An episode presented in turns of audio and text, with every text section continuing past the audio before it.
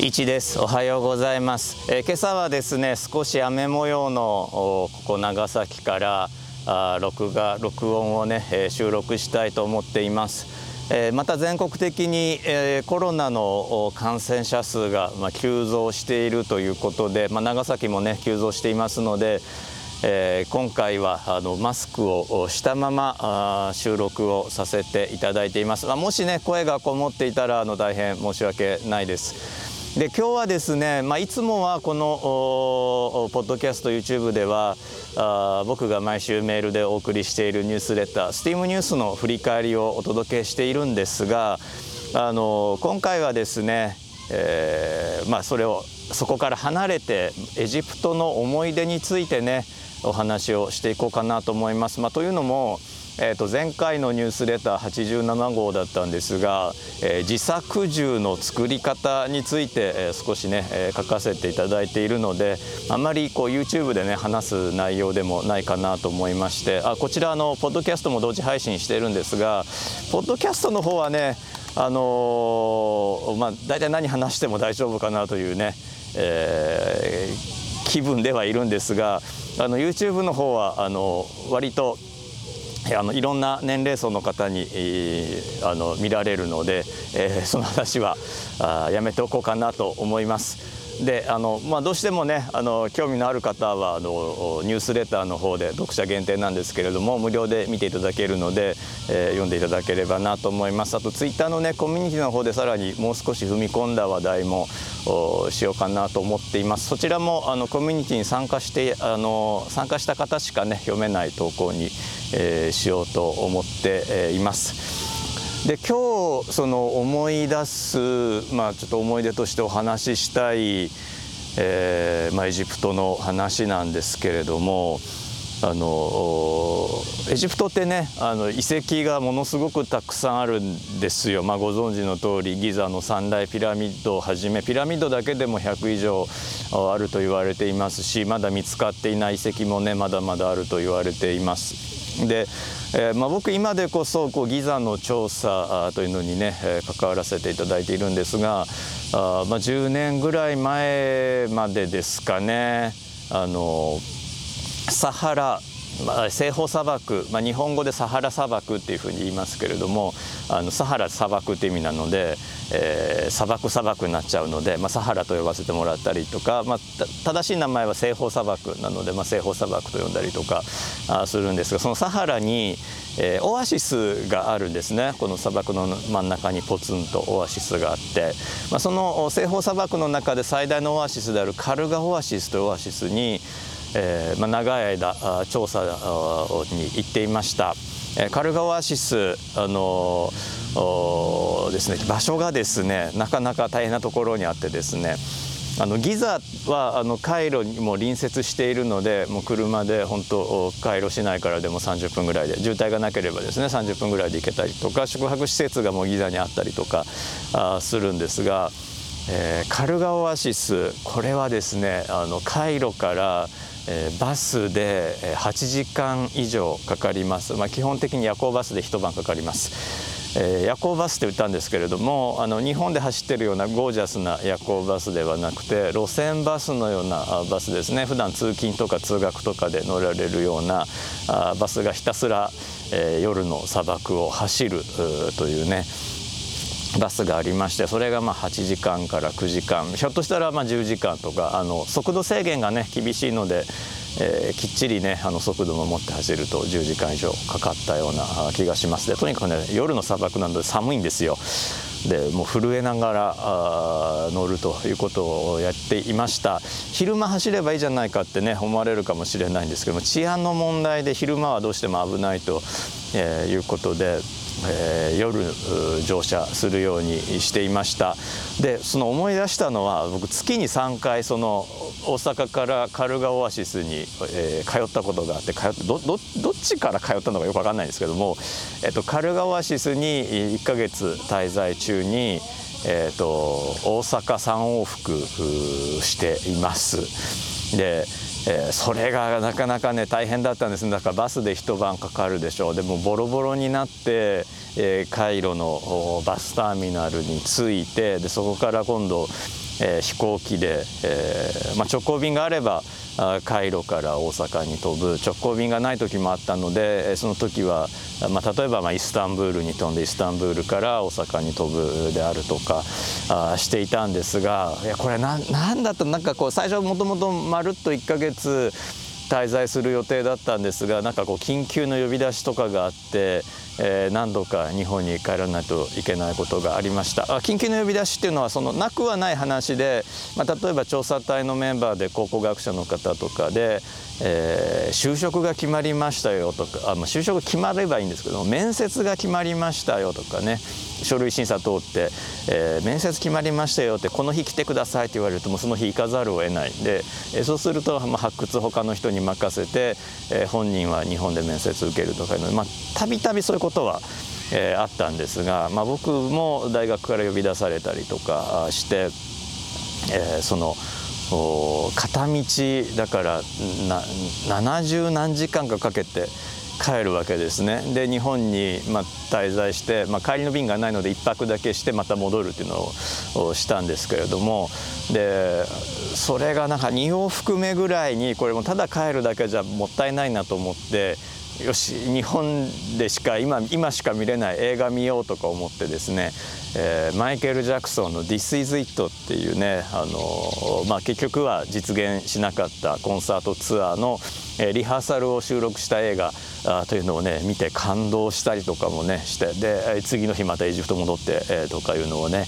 えー、しました。一度ねあのカルガオアシスから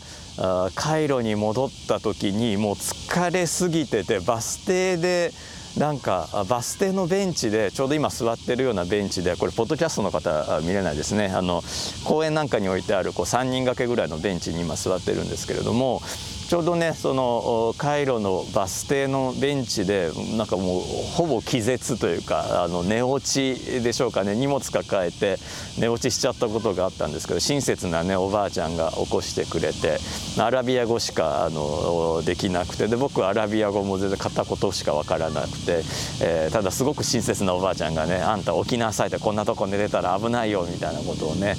えー、言ってくれて、えー、起こしてくれて。で、まあ、親切なあのアラブのお兄さんがあの君トイレは行かなくていいのかとかね、えー、空港に行きたいならこっちだこっちのバス乗れとかね。親切に教えてくれて、えー、それであの今無事にねこうしてあの何も盗まれることもなくまあ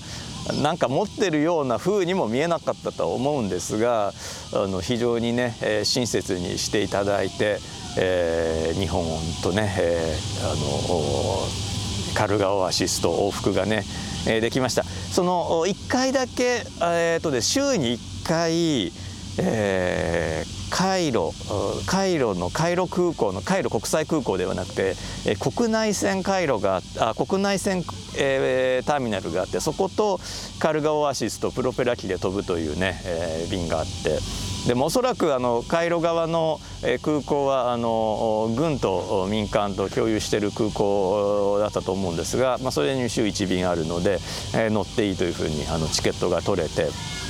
それで1回往復をさせてもらったこともあります。あれは楽でしたね。その夜中の8時間9時間10時間に比べると、えー、飛んでしまうとそうですね、まあ、1時間半とか2時間とかぐらいですね、まあ、プロペラ機でしたけれども2時間ぐらいですかね、まあ、直線で800キロなので東京大阪がね大体500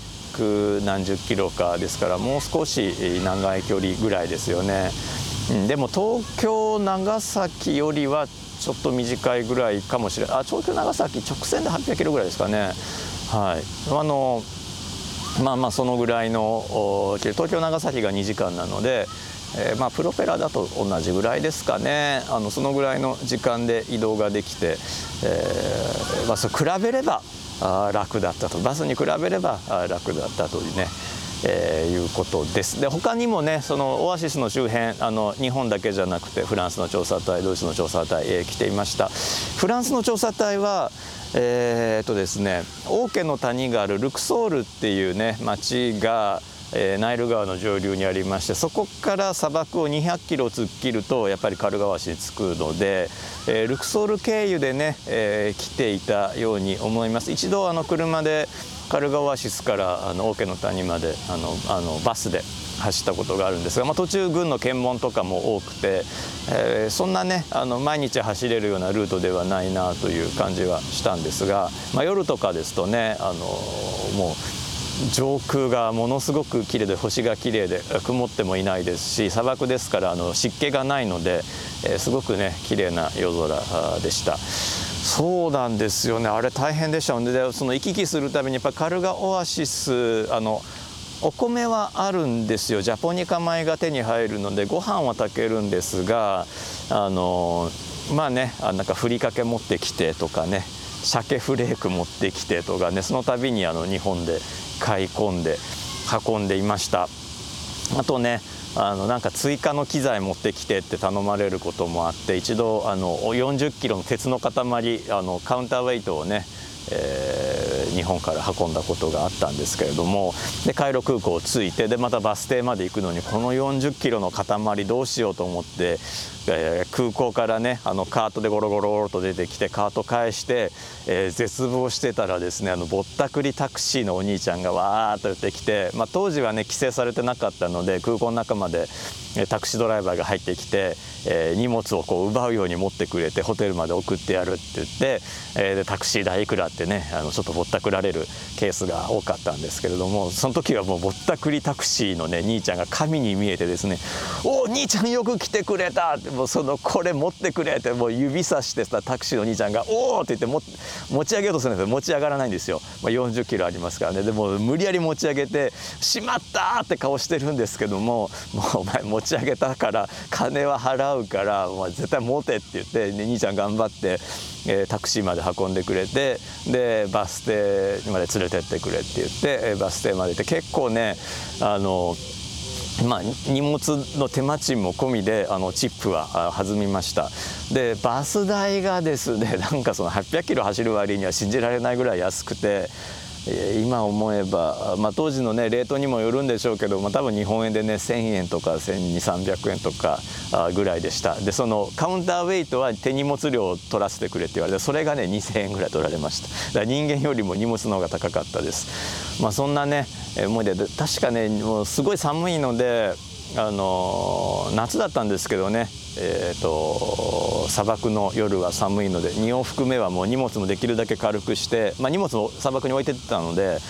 できるだけ軽くして、えー、なんと抱き枕1個で行きました。あなんか着込んでももうどうせ寒いやと思ってもう枕抱っこしていったら暖かいんじゃないかと思って抱き枕だけ日本から持ってったんですがこれ正解でしたね。あの寝れますしね。あの飛行機の中でもこうやって枕抱っこして眠れますしバスの中でもバス揺れてもこう頭打たなくて済みますし抱き枕はね長距離移動はね正解ですね。なんてことをね、えー、思ったエジプト3往復、えー、でした。なんか取り留めもない話でねすみません。また今度こういうのもえーと、文章にねした方がいいんでしょうかね。あの白い涙事件とかもねあの文章にしてますからあこういったあの「This is it」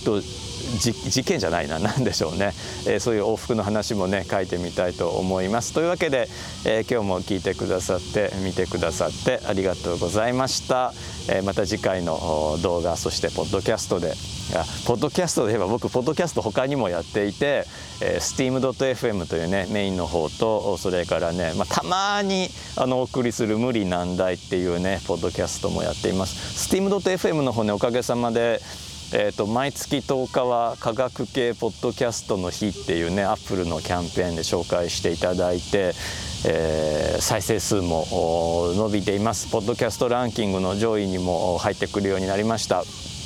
あのぜひね steam.fm の方もこちらはねあのニュースレターの音声版なので、えー、聞くだけで全部あの完結するニューポッドキャストになっていますのでお聞きいただければと思います。こちらもね金曜日毎週配信をしています。というわけで、えー、と改めて、えー、今週もね、えー、聞いてくださって見てくださってありがとうございました。また次回の、え、動画ポッドキャストでお会いできればと思います。いちでした。では。